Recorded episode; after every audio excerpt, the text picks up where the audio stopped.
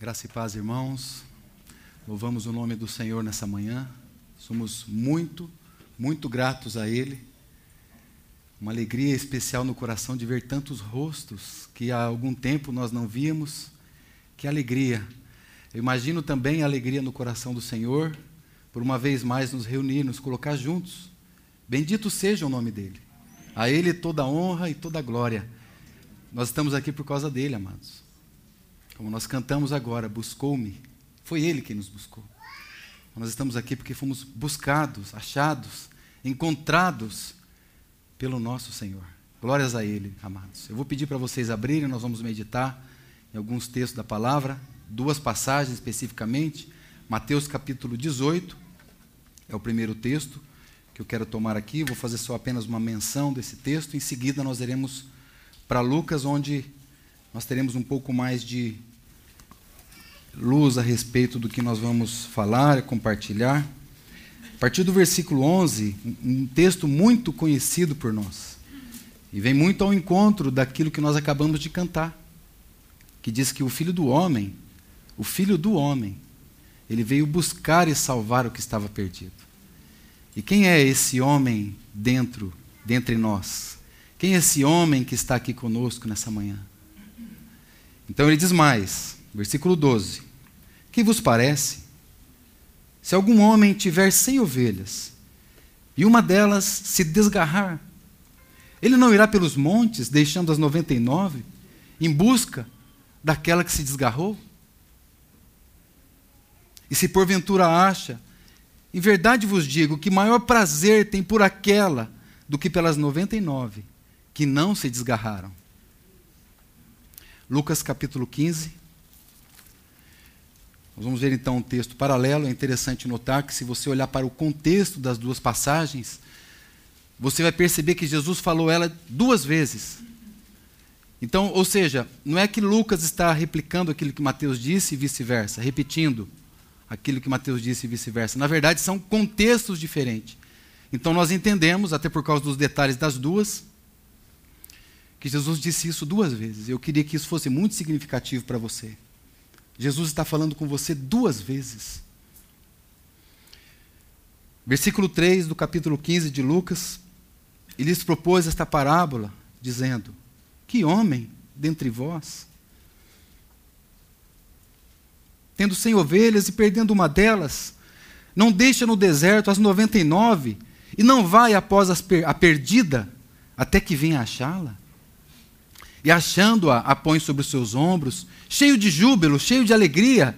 E chegando à sua casa, convoca os amigos, convoca os vizinhos, dizendo: Alegrai-vos comigo, porque eu já achei a minha ovelha perdida. Eu digo-vos que assim haverá muito mais alegria no céu por um pecador que se arrepende, do que por 99 justos que não necessitam de arrependimento. E meditando sobre esses textos recentemente, eu me deparei com uma notícia na semana final final agora do mês, na semana passada, retrasada, dia 28 especificamente de setembro, um homem na Turquia, ele saiu, despediu da esposa e ia sair com alguns amigos e ele não voltou para casa. E aí essa, essa, essa esposa, ela acionou lá o serviço de resgate né, um dia depois. E esse homem, ele acabou. A, a, história é que ele acabou dormindo numa casa perdida lá. E ele acordou com aquela equipe de resgate procurando alguém. E ele falou: Não, eu vou ajudar vocês a encontrar também. E começou a ajudar os homens a encontrar. E não, não, não sabia quem ele estava procurando, na verdade. E aí, é, de repente, ele queria saber quem é que ele estava procurando, mas eles ele ajudando os homens a procurá-lo. Aí, até que um amigo dele chegou Aliás, antes disso, eles começaram a chamar por um nome. Ah, vamos começar a chamar ele pelo nome? Porque quem sabe assim ele, ele vai nos ouvir. Começaram a gritar no dele. Ele chamou a equipe de resgate e disse: Olha, esse homem que vocês estão procurando sou eu mesmo. Né? Ele estava ali ajudando eles a procurarem e disse: eu, Vocês, eles não acreditaram nele. Falaram: Não, esse cara deve estar blefando. E aí, até que chegou um amigo dele e falou: Não, é ele mesmo, já está encontrado. Encontrou. Ou seja, irmãos, o pior perdido é aquele que não sabe que está perdido. E o pior perdido é aquele que acha que ele mesmo pode se encontrar. Esse é o pior dos perdidos. E o Senhor, ele sabe muito bem quem é que ele deve encontrar. E nessa passagem aqui de, do, do Evangelho de Lucas, no capítulo 15, vocês sabem, nós temos aqui três conhecidos perdidos. E o primeiro perdido é essa ovelha que nós acabamos de ler. Onde aquele pastor deixa tudo para buscar uma única ovelha. E a segunda é uma dracma perdida. Um aparente objeto sem nenhum valor, apenas uma dracma. E o terceiro perdido é um filho, um filho perdido. A ovelha, ela precisa ser procurada, precisa ser buscada. Já a dracma, ela precisa ser encontrada. E o filho, ele precisa ser esperado. Então, pelo que o Senhor está falando aqui, nós temos esses três tipos de perdidos. Um que nós temos que procurar e buscar, um que precisa ser encontrado, mas ele está dentro, dentro da própria casa, dentro do próprio lugar. Então a palavra diz que aquela mulher varreu a casa procurando aquela dracma. Isso é muito significativo, porque é um objeto de pequeno valor, irmãos. Ninguém perde muito tempo com uma dracma. Perdeu lá um centavo, um, real. Perdeu-se. Mas o fato é que, segundo consta a tradição, é, quando a mulher casava, ela recebia 10 dracmas. Então, cada uma daquelas tinha muito valor. Então, a gente pode achar que não tem valor dentro desse aspecto de estar dentro da casa. Isso não é verdade.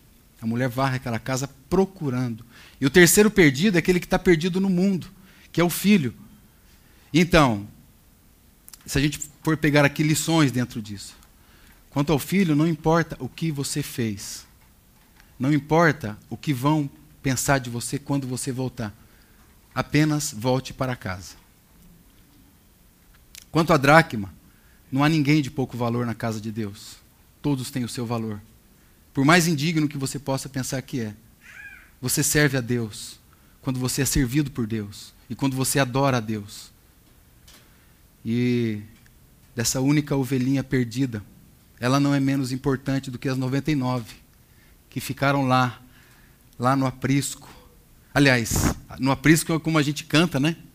Você não leu aprisco aí que a gente canta lá no aprisco, não é assim? Vocês lembram da, da, da, da música da Ovelha Perdida? Eram cem ovelhas juntas no aprisco, né? Eram cem ovelhas que a mãe cuidou, porém numa tarde, ao contá-las todas, lhe faltava uma, lhe faltava uma, e triste chorou.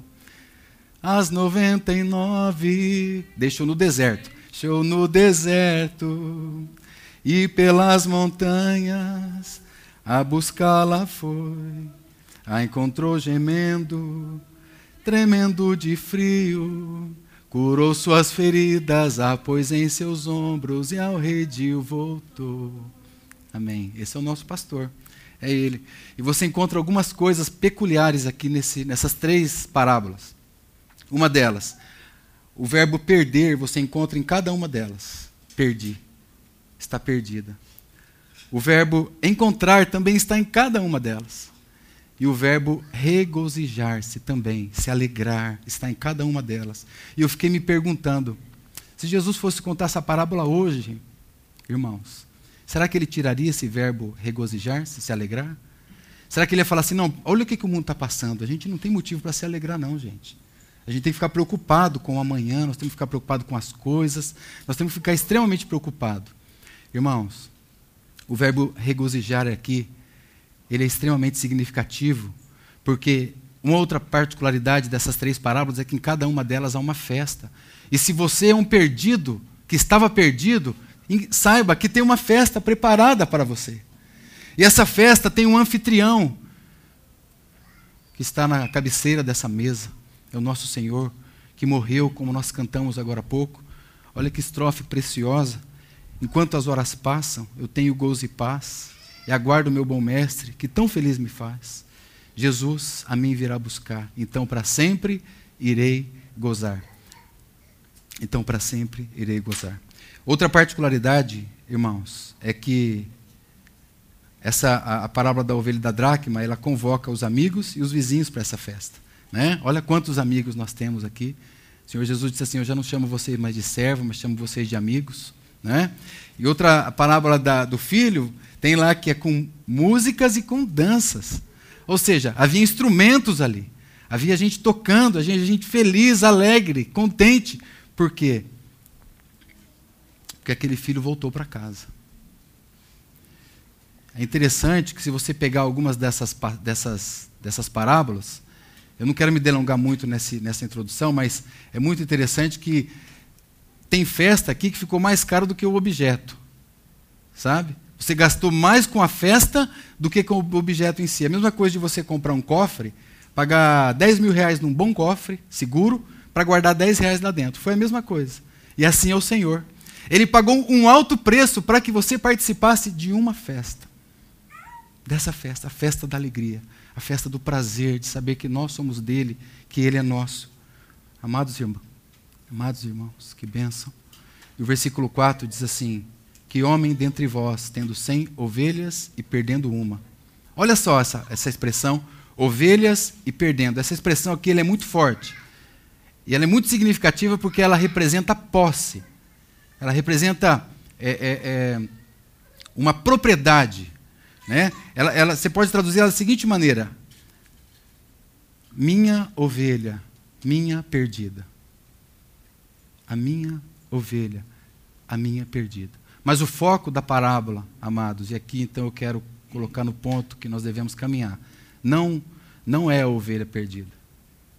O foco aqui também não são as 99 que ficaram no aprisco. Quem dentre vós é o homem? Jesus estava falando que somente ele teria essa condição de deixar as 99 lá atrás e ir buscar uma perdida. Somente ele. Vocês se lembram lá do paralítico, de João no capítulo 5? Ele estava lá já há 38 anos. Jesus chega para ele, se apresenta e diz assim: O que queres que eu te faça? E aí ele diz assim para o Senhor: Eu não tenho nenhum homem que, quando a água é agitada, me coloque no poço. Não tem nenhum homem, o homem estava diante dele. Ele só não reconheceu. Mas o homem estava diante dele. Como aquela mulher, também, do capítulo 4, né, também de João, a mulher samaritana. Ela disse, ela disse para o Senhor: Eu sei que o Messias, que se chama Cristo, ele há de vir. Aí Jesus olha para ela e disse: Sou eu, eu que falo contigo. Esse homem se apresenta, esse homem não se esconde. Então, quem é o homem que nos buscou? Quem foi esse homem? Jesus ele diz lá no, no Evangelho de João, ainda no capítulo 10, eu sou o bom pastor. E o bom pastor é aquele que dá a sua vida pelas ovelhas. Irmãos, esse homem, ele possuía 100 ovelhas. E segundo a tradição do Oriente, segundo a tradição ali da Palestina, era um homem muito rico. Não era qualquer um que tinha 100 ovelhas. Eram poucos. Agora, ele perdeu uma. Né? Ele perdeu 1%. Seria uma insanidade, digamos assim, deixar as 99 lá, no deserto, no campo, no aprisco, para buscar aquela uma que estava perdida. Ah, pode ser que alguma delas lá estivesse prenha, né? e daqui a pouco ele já teria 100 de novo, 110, 120, 200 ovelhas. Mas ele se importa com essa única.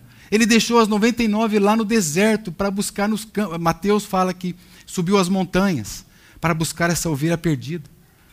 É, e nós sabemos que a ovelha se perde mesmo, irmãos. A ovelha é desgarrada. A ovelha é, uma, é um animal tolo. Vocês conhecem as características dela. Ela é tolinha, ela fica agitada. Ela é um animal que precisa ser pastoreado. Ela não ia conseguir voltar para casa sozinha, em hipótese alguma. Não ia conseguir voltar para casa. Em 2004, também outro fato ocorrido na Nova Zelândia. Uma ovelha se perdeu. Passaram-se quase sete anos e por incrível, por um milagre que possa parecer, essa ovelha foi encontrada depois. Ela foi batizada com o nome de Shurek. Né? Vocês imaginam quão linda ela deve ter sido encontrada depois desses seis anos, quase sete anos. Né? Ela estava com uma pelagem enorme.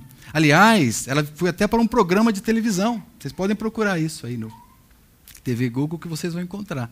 Foi tosada ao vivo. 27 quilos de, de, de lã foi tirada, mas teve um problema, irmãos ela teve que ser sacrificada. Porque uma ovelha não pode ficar sem um pastor. Uma ovelha não pode ficar ausente da sua casa. Uma ovelha precisa estar junto. Uma ovelha precisa estar junto do, dos, dos demais. É assim que funciona. É assim que o Senhor nos conta. É assim que Ele nos fala. Aquela ovelha, Shurek, ela ficou doente, adoecida.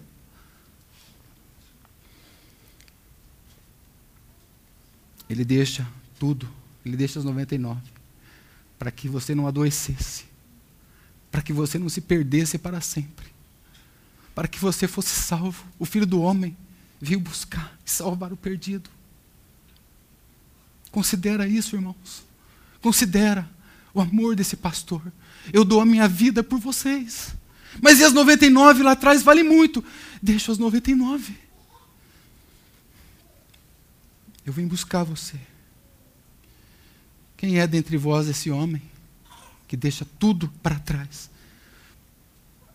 Irmãos, lá em 2 Coríntios, a palavra de Deus diz assim: que pela graça de Deus, ele sendo rico, ele se fez pobre por amor de você. Ele deixou toda a riqueza dele para trás. Ele deixou o Pai, a comunhão com o Espírito Santo. Ele deixou a glória para vir buscar o perdido pecador. É isso que nós estamos comemorando aqui nessa manhã. São louvores, são honras, são glórias a esse Deus maravilhoso que, nos deixou, que não nos deixou perdidos. A palavra de Deus ainda diz, aqui no versículo 5, que ela coloca essa ovelha sobre os seus ombros. Isso tem que ser significativo para você também, porque você não pode andar sozinho. Você precisa dos ombros do pastor, você precisa dele. Isaías, capítulo 9, vai falar que o governo de Deus está sobre os seus ombros. Essa palavra pode ser traduzida por o domínio do Senhor estará sobre os seus ombros. Foi ali que ele te colocou. Ou a soberania dele estará sobre os seus ombros. Foi ali nos ombros que ele tomou aquela ovelha perdida. Mas aqueles ombros também, irmãos, foi imobilizado na cruz do Calvário. Para que você fosse salvo e não se perdesse eternamente. Foi ali na cruz do Calvário. Foi naquela cruz onde ele te salvou e te encontrou para sempre. Irmãos, o profeta Isaías ainda vai falar que ele tomou sobre si as nossas enfermidades, as nossas dores, tudo ele tomou sobre si. O castigo que nos traz a paz estava sobre ele. Que homem, quem é dentre vós este homem, especialista em nos colocar sobre os seus ombros, especialista em se oferecer por causa de indignos pecadores? O apóstolo Pedro vai dizer que ele mesmo, levando em seu corpo os nossos pecados sobre o madeiro. Louvado seja o nome do Senhor. Versículo 6 diz que, chegando na casa, ele convocou os amigos e disse: Alegrai-vos comigo. É uma convocação. Essa palavra tem aquele mesmo sentido lá de, de Lucas também, né? capítulo 22, que diz assim: é, Fazei isto em memória de mim. Essa palavra fazei é uma convocação. Você está sendo convocado a esta mesa agora.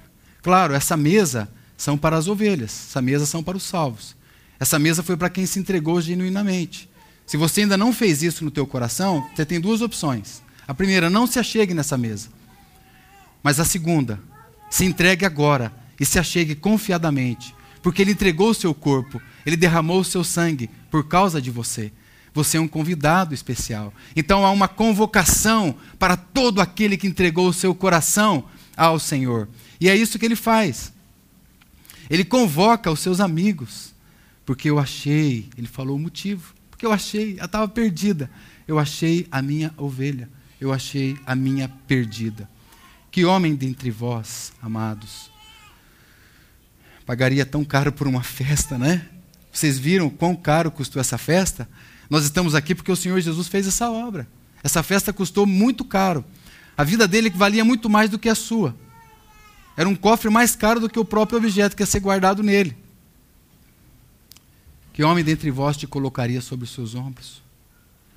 E ele conta essa parábola duas vezes. Se lembre disso, porque ele está insistindo com você.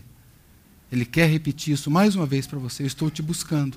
Não importa onde você está. Né? Se você está nas montanhas, perdido no deserto, se você está perdido aqui dentro da casa, você precisa ser achado. Não importa se eu vou ter que esperar você, eu vou te esperar. Como aquele pai que ficou ali, esperando o filho voltar. Não importa se você é pequeno, se você tem pouco valor, grande, muito valor, não importa. O que importa é que ele arriscou tudo, deixou tudo por causa de indignos pecadores. Somente ele é digno, amados. Não há outro digno no universo. Eu tenho aqui na minha anotação, escrito aqui, ó, conclusão da mensagem. Eu não tenho conclusão, a conclusão são os irmãos. Agora nós vamos concluir essa mensagem. Cada um de nós, com orações, com uma palavra, com um texto bíblico, Eu não tenho conclusão, irmãos. A conclusão é da igreja. É nós agora que vamos olhar para esse pastor bendito e vamos adorá-lo. Que ele possa nos usar para a sua honra e para a sua glória. Em nome de Jesus.